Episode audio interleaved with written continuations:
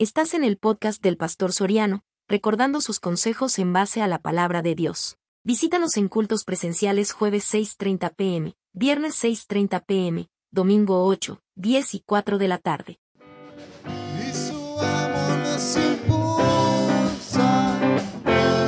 No nos podemos callar. Anunciaremos de su amor y verdad. Amén.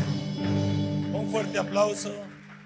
Abra su Biblia en el libro de Efesios capítulo 1 y nos quedamos en el versículo 21 la semana pasada. Y esta noche vamos a orar y vamos a continuar el estudio que dejamos pendiente. Porque este es un estudio continuado de la Biblia. Y sabe que de aquí, primero Dios, vamos hasta Apocalipsis, a terminarnos este pedazo, hasta Apocalipsis. Padre y buen Dios, te doy gracias esta noche, mi Señor. Gracias por iluminarme, llenarme de sabiduría y ayudarme a preparar estos estudios bíblicos. Con el propósito de enseñar a tu pueblo, con el propósito, Señor, de exhortar a tu pueblo, con el propósito de llamar la atención a tu pueblo de lo que tú deseas que sepamos en pleno siglo XXI. En el nombre de Cristo Jesús hemos. Amén y amén. El versículo 21 de, de Efesios 1 dice, sobre todo principado y autoridad y poder y señorío, y sobre, y sobre todo nombre que se nombra no solo en este siglo, sino también en el venidero. Si usted lee el contexto, vamos a explicar por qué en un estudio bíblico tenemos que explicar qué es. Cuando usted lea un versículo, por favor, auxíliese del contexto. ¿Qué es el contexto en cuando estamos estudiando? Es la parte que antecede y la parte que precede a lo que estamos leyendo. Por lo tanto, usted debe saber de dónde viene lo que estamos leyendo y hacia dónde va. Aquí, para entender el versículo 21, tenemos que entender el versículo 20.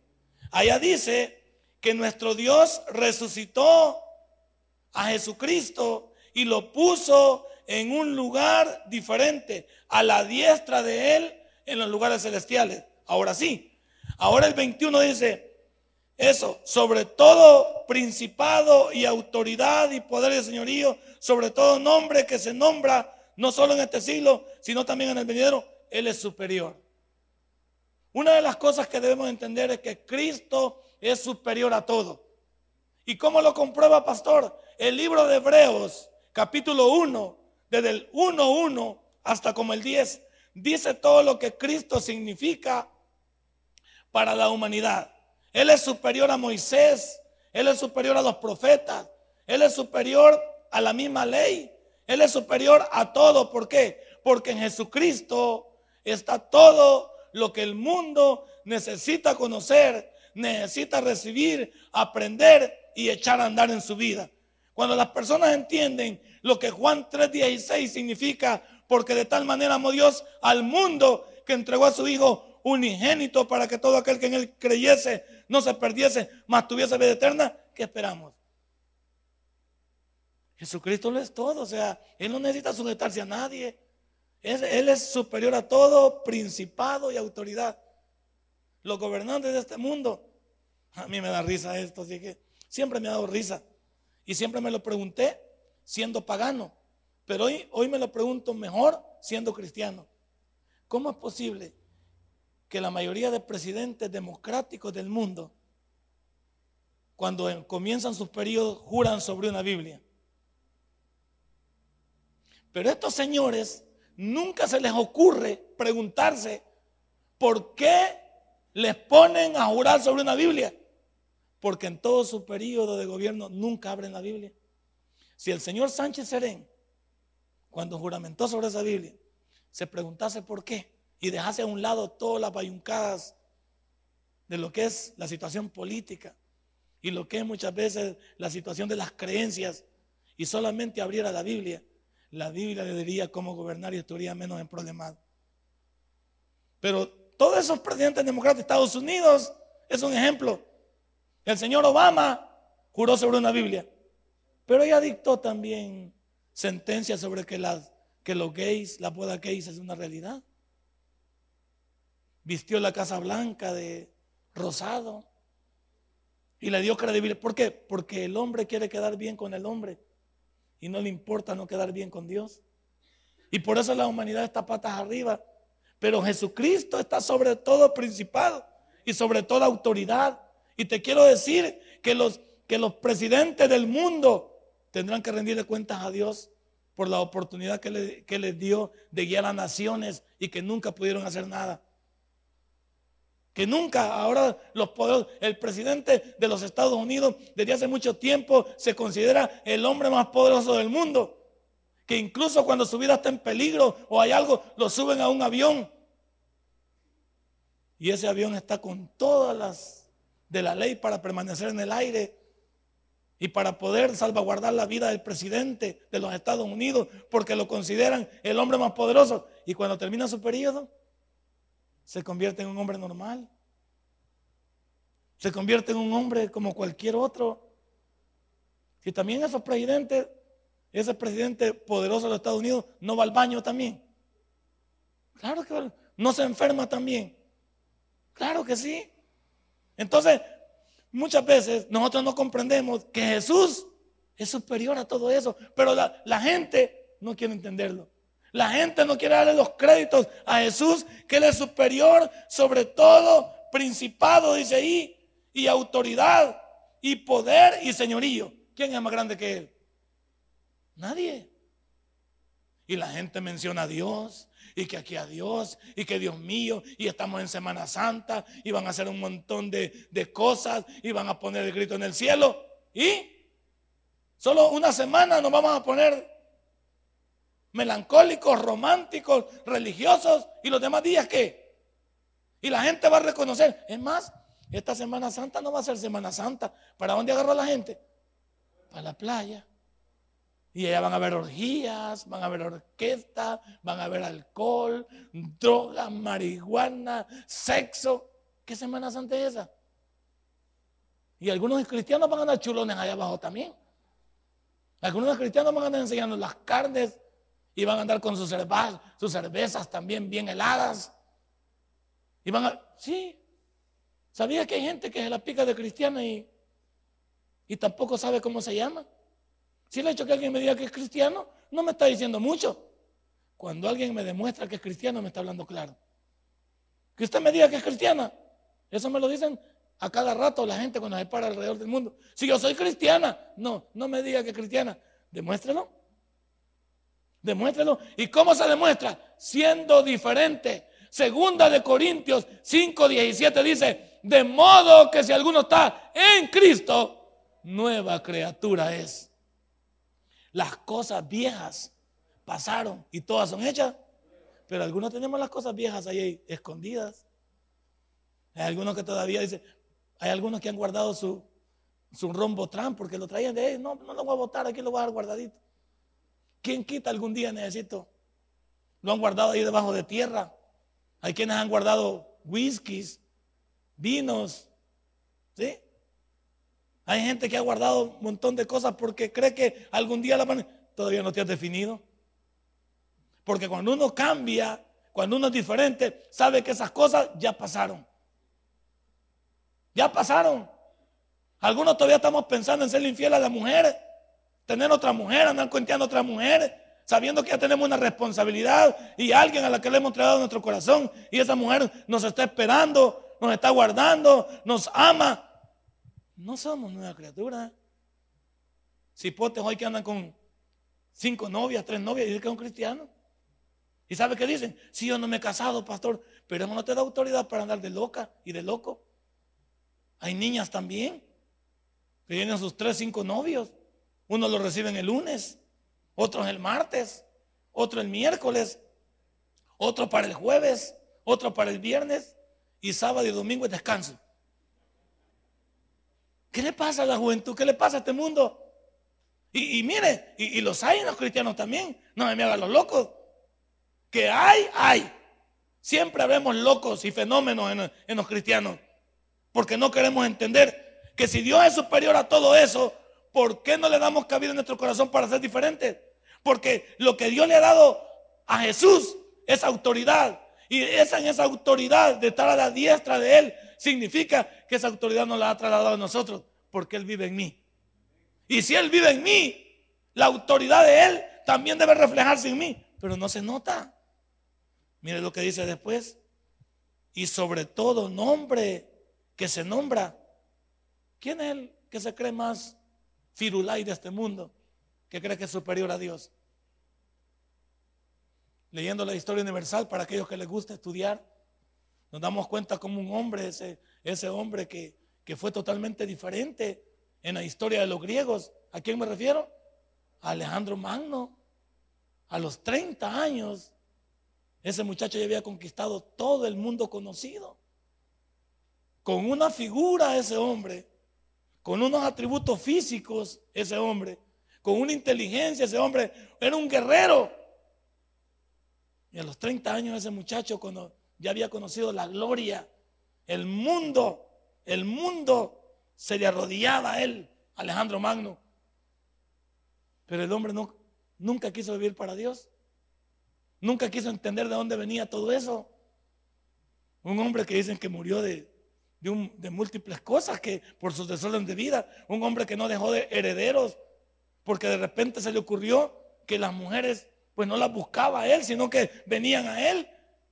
Y según la historia creen que él fue un homosexual. Y que terminó amando a su, a su amigo del alma. Qué bárbaro. ¿Qué le pasa a este mundo? Alejandro Magno es lo más, lo más, lo más grande que hemos conocido, porque tengo noticias de todos los imperios conocidos. El imperio que ha dejado más historia y sembrado historia es el griego. Han sido los más inteligentes del mundo. Prueba de ellos que a todos los que no estaban a la altura de ellos o a los demás pueblos les llamaban bárbaros. Para decir, tú eres un dundo, no estás a mi estatura. Nuestra inteligencia sobrepasa la de cualquier ser humano. Y ese hombre, Alejandro Magno, ah, ¿me puedes mencionar otro? Albert Einstein. Si quieres, por hablar de un hombre que, que ha tenido también dominio sobre la ciencia, un hombre con un conocimiento que su cerebro todavía está en estudio. ¿Me puede mencionar a alguien? Del Salvador me pueden mencionar a Mauricio Funes. ¿O me pueden mencionar a quién? A Nayib Bukele. O me mencionas al señor Ruano de Ilopango. O al señor, este, ¿cómo se llama? Mason. O me puede mencionar al presidente de la Asamblea. ¿Quiénes son tan más poderosos? ¿Esta gente es poderosa? ¿Esta gente realmente tiene un nombre? Pues ellos también necesitan sujetarse delante de Dios de acuerdo al versículo. Porque ahí lo está diciendo. Y sobre todo nombre que se nombra. No solo en este siglo, sino también en el venidero. La historia universal está llena de hombres, de ciencia, está llena de hombres diferentes, inteligentes, no lo vamos a negar, pero que nunca han podido llegar a la estatura, ni van a llegar a la estatura de Jesucristo. Y por eso Jesucristo es diferente. Por eso en esta noche, ¿cuál es el lugar del diablo? Podemos decir en esta noche. El lugar del diablo es debajo del estrado de los pies de Jesús. Y nosotros, como sus hijos, deberíamos de ser parte integral de eso. Pero cuidado con andar diciendo, yo tengo al diablo bajo mis pies. No invente. Usted puede dominar a nuestro acérrimo enemigo con la ayuda de Dios. Sin la ayuda de Él no podemos. Porque hay un montón de gente que se jacta. Sí, que el diablo me hace los mandados. Y el diablo dice, ya voy a ver si me hacen los mandados. Ya vamos a ver quién le hace los mandados a quién. Nunca retemos al enemigo número uno de nosotros pensando que porque este versículo nos habla acerca de lo que Cristo representa, es automático que el enemigo se sujeta a nosotros. Ahí en el libro de los Hechos andaba uno diciendo sí o no. Ahí andaba diciendo uno, no, Pablo, el siervo del Señor, escúchenlo. Y Pablo le dijo, deja de la locura. Y los demonios dijeron, bueno, a Pablo conocemos y sabemos quién es Jesús. ¿Y vos qué onda?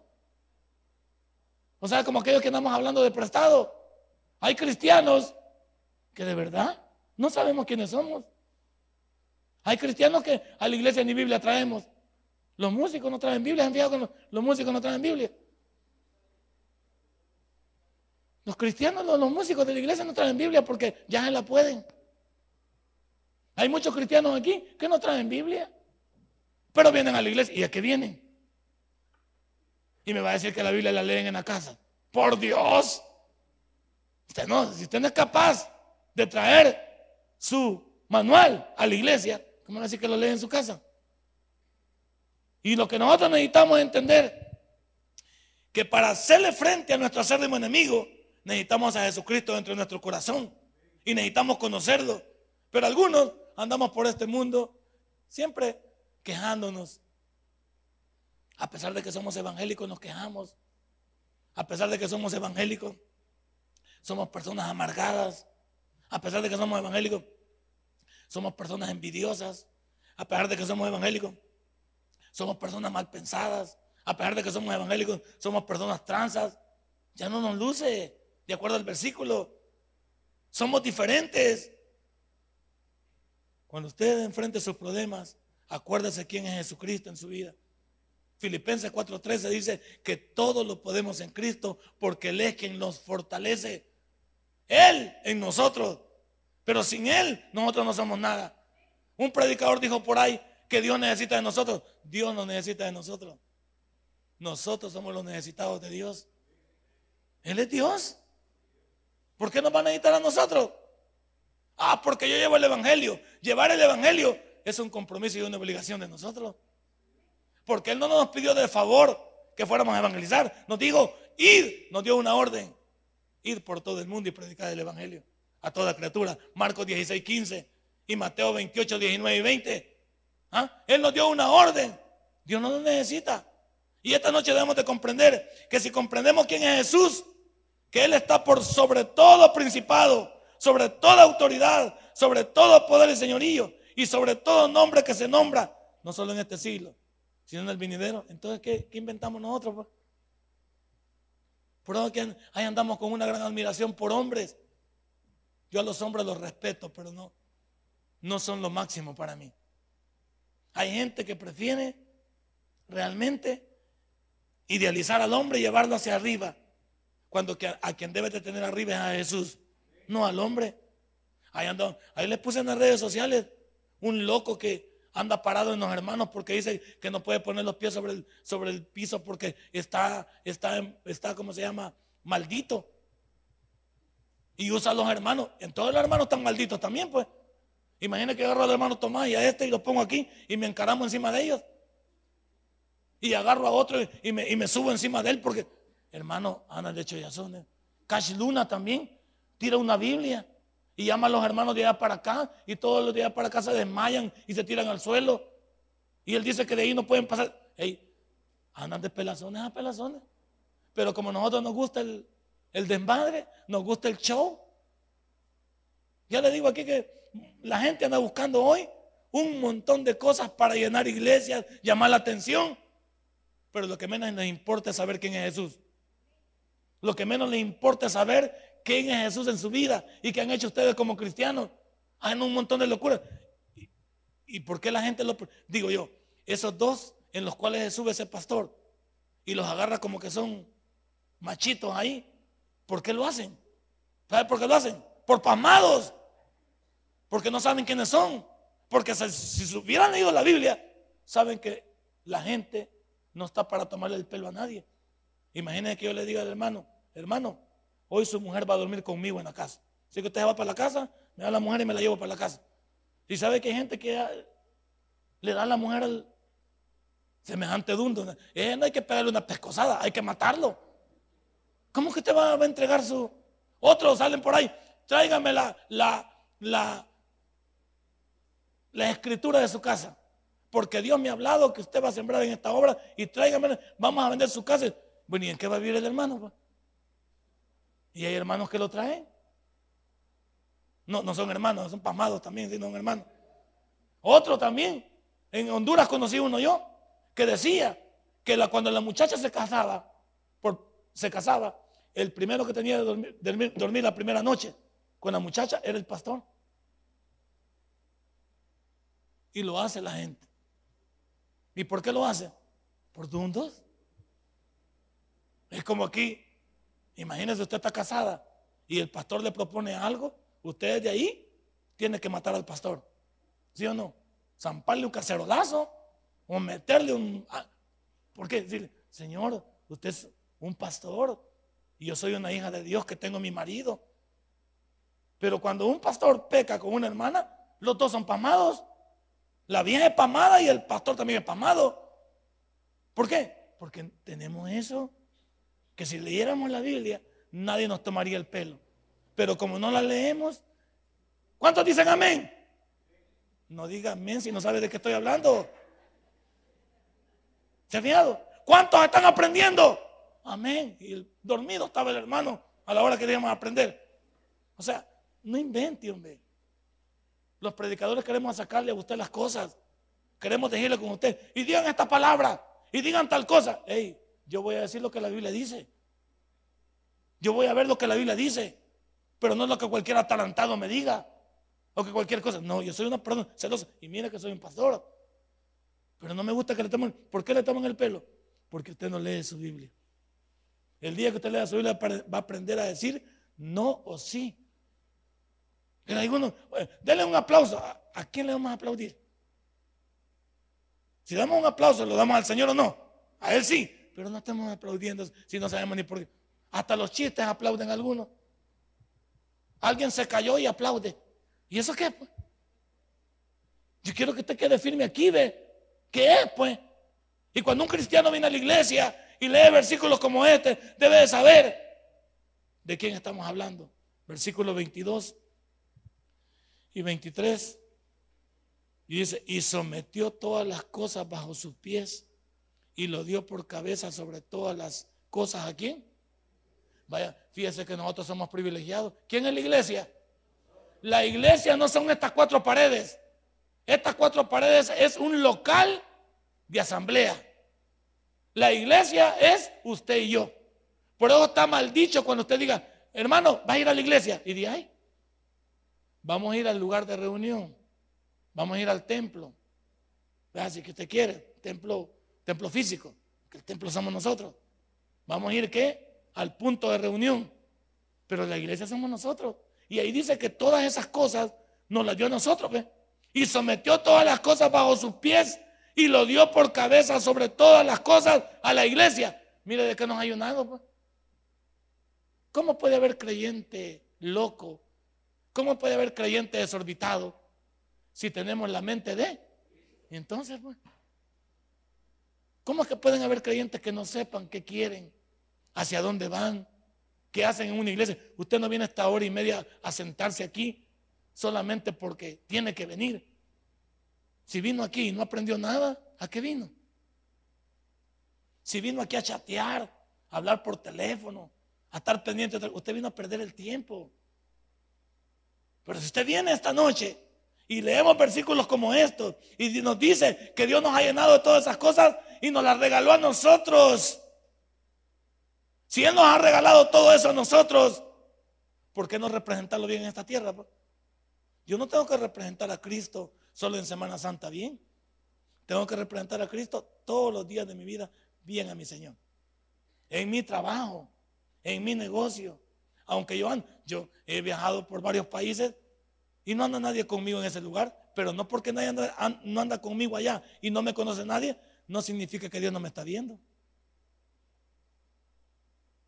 Hay una, si se puede llamar hermana, que me contó otro, que a saber si es hermano también, que me dijo que cuando fue la hermana X de aquí, allá al país del norte, lo primero que fue hacer la hermana X es preguntarle al hermano Y que dónde había una discoteca para ir a bailar.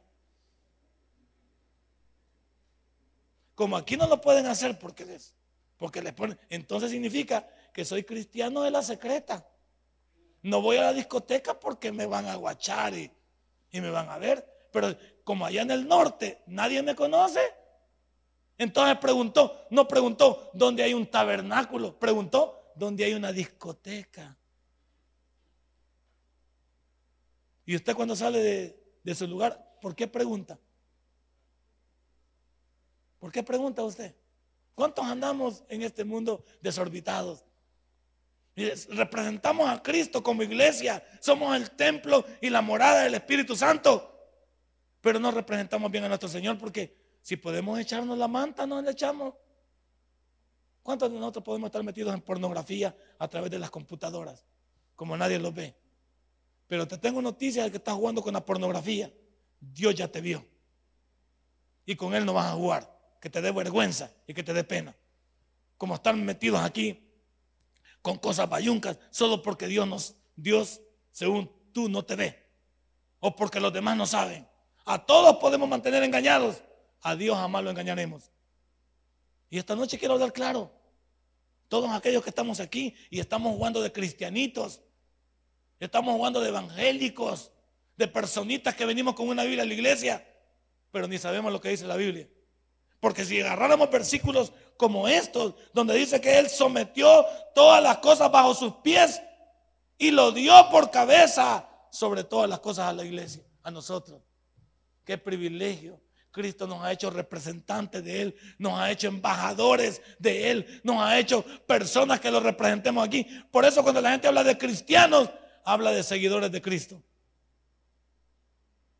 Entonces, si un, si un cristiano es un seguidor de Cristo, ¿cómo debemos de comportarnos? Como Él se comportó. Yo soy un seguidor de Cristo. Le pregunta a los varones, ¿haría Cristo lo que nosotros estamos haciendo? Señoritas, a ustedes les voy a preguntar, o, damas, les voy a preguntar, ¿haría María lo que ustedes hacen? Que María es la mujer idónea de la Biblia, la más linda, la más preciosa, el instrumento que Dios utilizó para traer a su hijo al mundo. Esa mujer que, que siempre se sometió, ¿haría María lo que ustedes hacen? ¿Se vestiría María como se viste usted? ¿Haría María lo que usted? No, agarrémoslo. Si vamos a decir que representamos a Él aquí en esta tierra, entonces, ¿quién maneja tu vida? ¿Quién maneja tu vida? Cristo debería manejarla. Y si Cristo maneja mi vida, ¿por qué no doy el ancho como cristiano? Las malas palabras ya no son mías. Hay gente que se luce todavía con malas palabras, que no sabe lo que una mala palabra es. Se ve odioso, se ve falso. Y la mujer es peor, va. Una mujer malcriada, como estas cipotas hoy. Hoy, hay cipotas que son bien malcriadas. Y según ellas, se ven bien guapas. Semejantes bichas cochinas de la boca. ¿Cómo puede una cipota bonita, hermosa, de esta manera? Está bien un, enfermo mental de los hombres que, pero ni aún así. ¿Cómo se ve una señorita? Diciendo esas cosas. No. Y decimos que representamos a Cristo con nuestro vocabulario. Decimos que representamos a Cristo con nuestras acciones. No invente. ¿Quién maneja mi vida? Mi vida la maneja mi Salvador. Y si mi Salvador la maneja, significa que Él es mi cabeza. La cabeza de la iglesia es Cristo. Y nosotros somos parte de Él. Nada funciona sin que el cerebro lo, lo dicte. El cerebro es quien dicta todas las órdenes para todo el cuerpo. Pues en esta noche, ese cerebro debería estar manejado por nuestro Dios, para que todas las acciones que llevemos a cabo no nos avergüencen.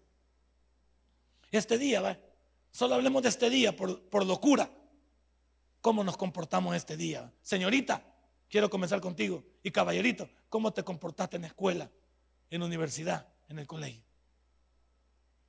¿Cuáles fueron tus charlas? ¿Cuáles fueron tus reuniones?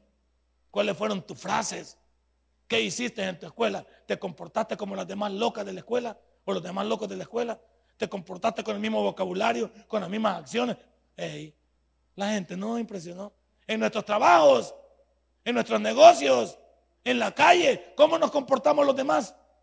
La gente quedó sorprendida de que estaba tratando con cristianos o la gente tuvo que decir, menos mal que son hermanos estos desgraciados. Menos mal que van al tabernáculo. Porque mira, hey hermano, te voy a dar esta noticia. Hoy decir que somos del tabernáculo no es decir que somos nada. Lo voy a decir con respeto. A los del tabernáculo ya nos perdieron el respeto a la gente. Porque piensan que en los tabernáculos todo se vale. Que somos salvos siempre salvos y somos unos grandes paganos. La gente ya nos perdió el respeto a los tabernáculos. Porque la gente piensa que los del, ah, ¿quiénes somos? Los del tabernáculo. Ah, no, hombre, es un viaje de agua. Fíjate eso. Ellos no son hermanos. Ay, déjalos que engañen. La gente ya nos perdió el respeto. Aún a mí me lo han dicho en mi cara. ¿Y usted, pastor, de dónde es? Del tabernáculo. Ah, usted es igual a fulano. Usted es igual a Mengano. ¿Cuántas mujeres tiene usted? ¿Y usted cuándo tal cosa? yo me quedo callado. No, me puedo defender. Porque defenderme tendría que justificarme y no puedo hacerlo. Mejor deseo de dejarlos en incógnita para que me sigan conociendo. Yo le digo, solo una frase les puedo decir. ¿Usted conoce dónde queda el tabernáculo de Merliot? Sí. Llegues entonces y hablamos. Ahorita no me puedo defender, no le puedo decir nada. Pero si conoce el tabernáculo bíblico bautista de Ciudad María, lléguese y hablemos. Y conózcame. Conózcame para que me juzgue. No me puedo defender. Ah, ustedes, ustedes son de los que hacen tal cosa. Ah, ustedes son de los que. Ahí está. La gente ya no tiene respeto a los tabernáculos. Pero es que nosotros no somos tabernáculos. Somos hijos de Jesucristo. Él es el rey de reyes y señor de señores. Somos diferentes, pero no queremos. Usted tome lo que le corresponde, yo tomaré lo que me corresponde a mí. Pero si tenemos la mente de Cristo, actuemos bajo la mente de Cristo. Hay que tener cuidado con la mentalidad, porque muchos tenemos una mente que no ha cambiado. Hay algunos que nuestra mente sigue estando en el pasado. Hay algunos que nos seguimos gozando del pasado, pendientes del pasado. No, hombre, nosotros ya nuestro pasado quedó atrás. Lo pasado, pasado. Y somos nueva creación. Versículo 22. Ah, no, 22 decimos, va. 22 y 23. 23. La cual es su cuerpo. ¿Quién es su cuerpo? La iglesia. Y la, la plenitud de aquel que todo lo llena en todo, ¿va? Si yo necesitaba algo, si a mí me hacía falta algo, era Jesús. En Jesús estoy completo. Pero ¿por qué me muestro incompleto en el diario vivir?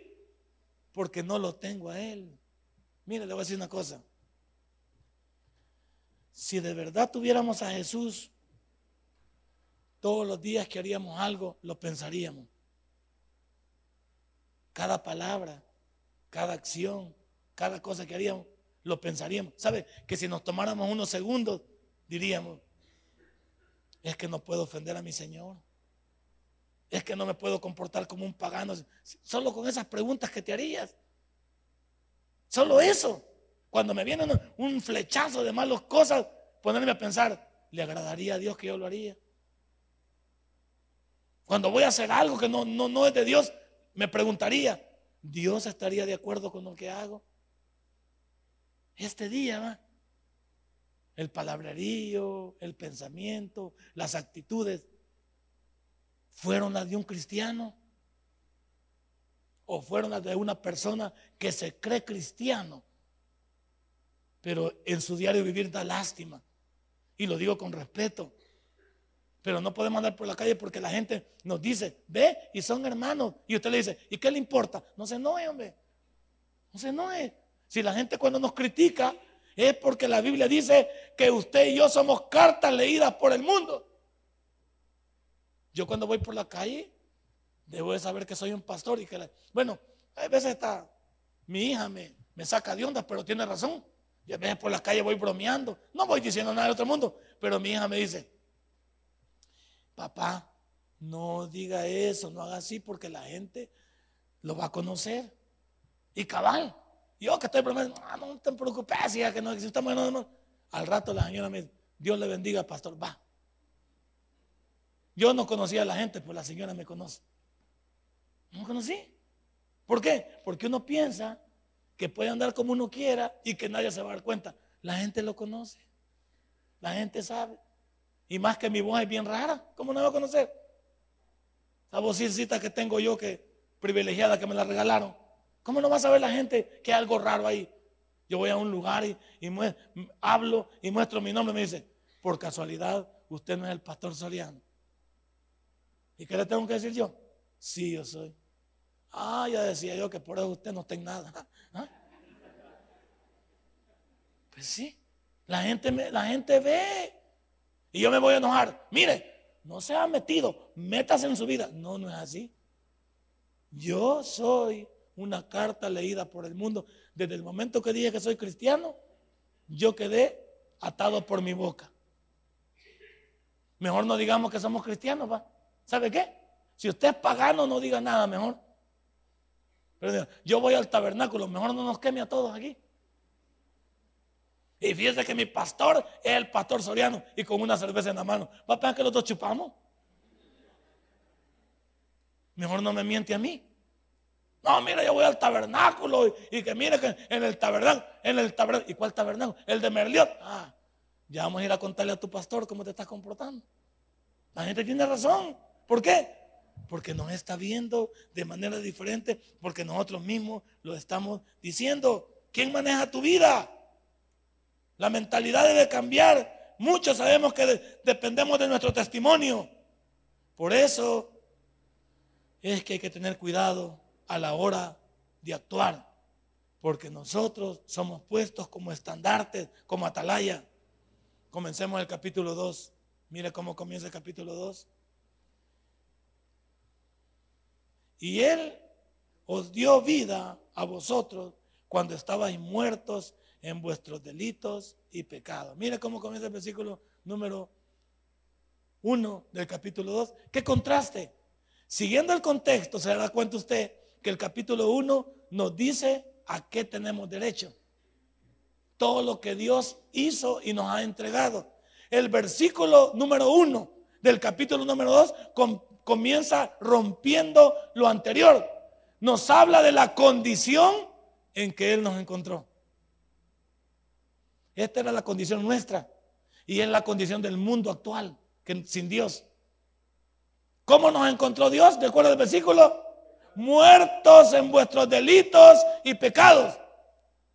Nosotros éramos personas que no atinábamos. Por eso digo que la diferencia en el cristianismo ser diferente. Antes yo era bolo, ahora ya no soy bolo. ¿Cómo está conjugado el verbo? En el pasado. Pero algunos siguen siendo bolos hoy. No lo señale, sí. Hay algunos que siguen siendo bolos. Entonces, entonces medio bolo. Por chiquito, decimos o qué. Mire, es que esa es la virtud de aquí. Nuestra pasada manera de vivir éramos bolos. Hoy ya no somos. Ay, es que son bolos todavía, pero no hay nada. Antes éramos bolos. Hoy ya no somos bolos. Entonces, pero ese es el problema. Que muchos deberíamos de no ser bolos, pero todavía no la echamos. Algunos ya sabemos que antes éramos infieles queríamos tener otra mujer además de la que tenemos, o la mujer otro hombre además del que tenía. Pero eso era antes. Ahora que estamos en Cristo, ya no nos conviene tener otra mujer. ¿Por qué? Porque ya somos nueva creación. Pero hay algunos que todavía tienen otra mujer. ¿No lo señale? Sí. No lo señale. Hay algunos que todavía tenemos otra mujer y tenemos nuestra esposa. Entonces no hay concordancia.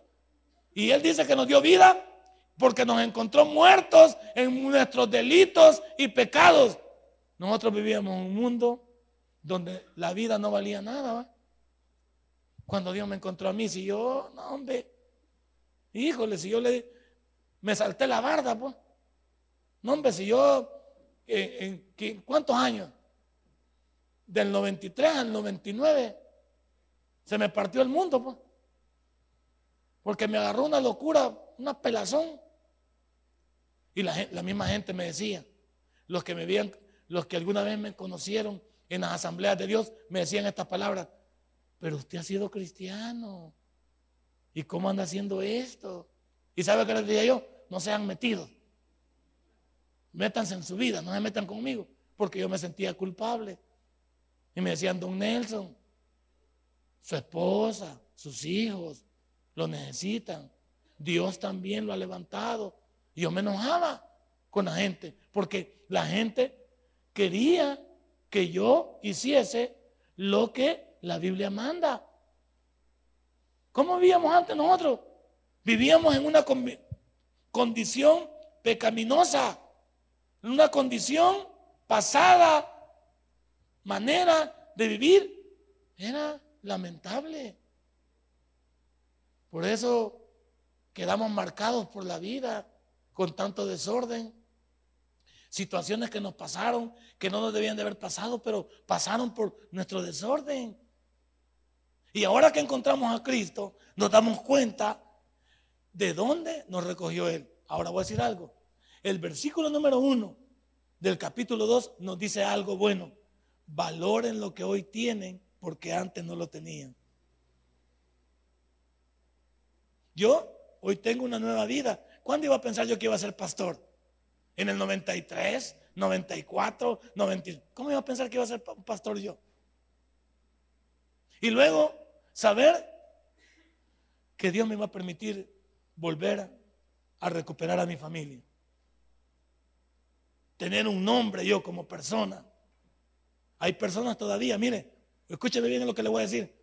Hay personas que trabajaron conmigo en los años 93, 99, que todavía no creen que soy cristiano. Cuando me encuentran en la calle me dicen tamaña palabrota. Y me dicen, mira, estás oyendo, vos estás yendo donde Toby hoy va, me dicen, así me dicen los, enfermos mentales. Vos estás yendo donde Toby hoy va. Y mira, me dice, ¿y qué haces ahí en la iglesia vos? Si vos eras, esa palabra me gusta, si vos eras un gran malacate, me gusta. Y le digo yo, no, mira, y me dice, ah, voy a llegar a tu iglesia para que me presenten un par de hermanas. Mira cómo son de desgraciados. Porque ellos están pensando que estoy en una pasada manera de vivir. Y me dice, voy a llegar, ahí voy a llegar a tu iglesia para, para ver si hacemos algún transecito con, con los diezmos y ofrendas. A ver si me prestan un par de pesos. Porque ellos piensan que como yo en la pasada manera de vivir era una persona, este es lo mismo. Y yo, ¿sabe qué hago? No me no, me quedo callado. Y le digo, lléguese a la iglesia, pues. ¿Qué puedo decirle? Si esa persona no han visto mi cambio porque no han estado al lado mío. Entonces ellos están anclados ¿dónde? En el año 1993 al 99. En aquella maquila donde yo trabajé. En esa maquila, ahí ellos me ven todavía ahí. Y dicen, este soriano es mentiroso. Para ellos soy un mentiroso. Pero yo hoy, en mi vida nueva, valoro lo que yo tengo porque antes yo lo había perdido por mi mala cabeza. Hoy usted también debe de valorar qué le ha regresado Dios que usted lo había perdido. Mire, la alabanza esta de, de, dice que Dios te regresa lo que, lo que el mundo te quitó, es mentira. Nadie le quita nada a uno. Uno es quien lo pierde y lo, menosprecia. Por eso la alabanza está equivocada.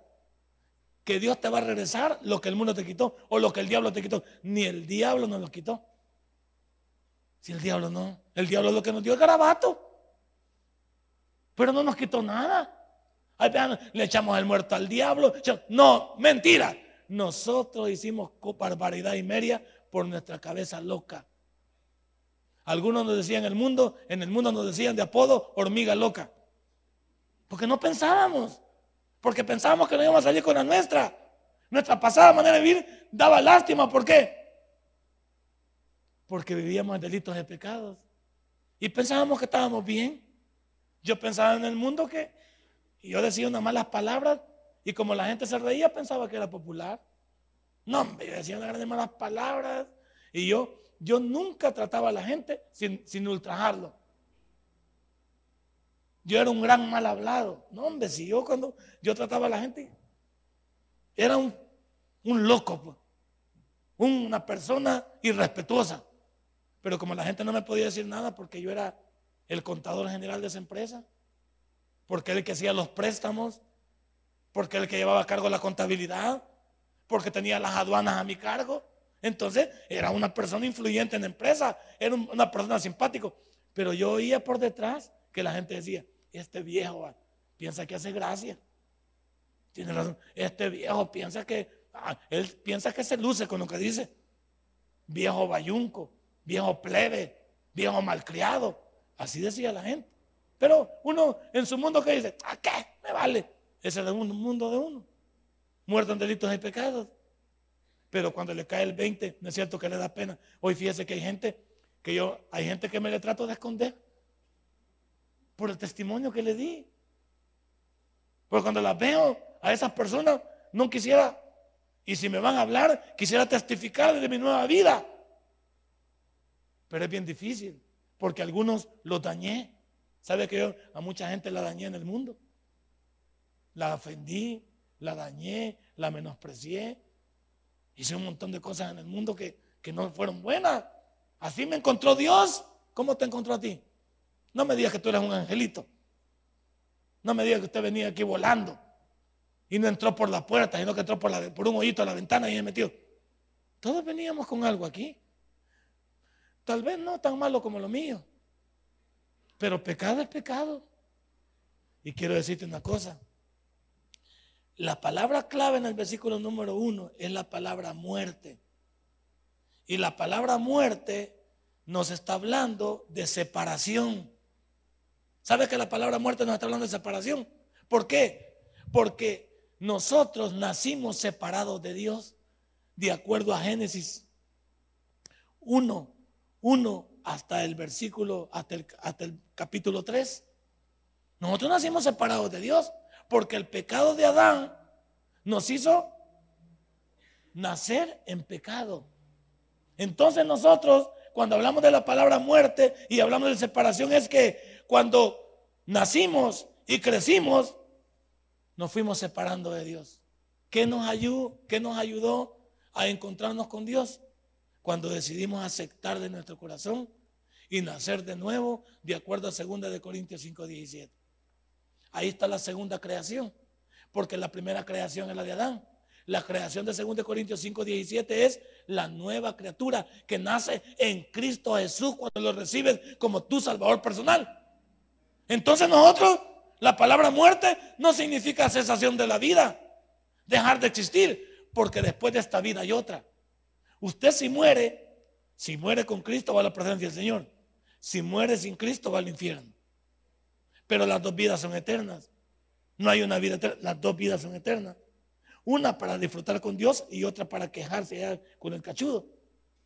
Y el diablo es quien estrena el infierno, porque el infierno no fue creado para los hombres, fue creado para el diablo y sus ángeles. Entonces, ¿el hombre por qué va al infierno? Por pasmado y por metido.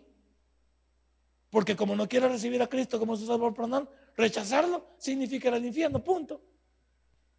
Punto. Entonces la palabra muerte no, no significa dejar de existir, porque el que muere en Cristo va a la presencia de Él y después tendrá un cuerpo incorruptible para enfrentarse con Él e ir con Él. ¿A dónde? Al tribunal de Cristo y a la boda del Cordero, al cielo, en el arrebatamiento. Pero el cristiano no quiere entender esto. Que cada vez, cada vez que yo peco, me separo de Dios. Este es el pecado. Allá al lado está Dios. Cada vez que yo peco en mi diario vivir, el pecado me separa de Dios. Este es el pecado, me separa de Dios y me rompe la comunicación con Él. Para que se active la comunicación y que el pecado desaparezca, debo arrepentirme y comenzar de nuevo. Este día, muchos levantamos la barrera que quedamos con el pecado y quedamos separados de Dios. Y por eso caminamos bajo nuestro propio riesgo y consecuencia. Por eso la palabra griega metanoia, arrepentimiento. Tú ibas en esta dirección, te encontraste con Cristo y cambiaste de mentalidad y de dirección para allá. Pero hay mucha gente que no ha cambiado de dirección. Son cristianos y siguen en la misma dirección del mundo. La diferencia de la palabra metanoia, arrepentimiento, es cambio de mentalidad. Ya no pensamos lo mismo que ayer. Ya no pensamos lo mismo que antier. Ya no somos lo mismo.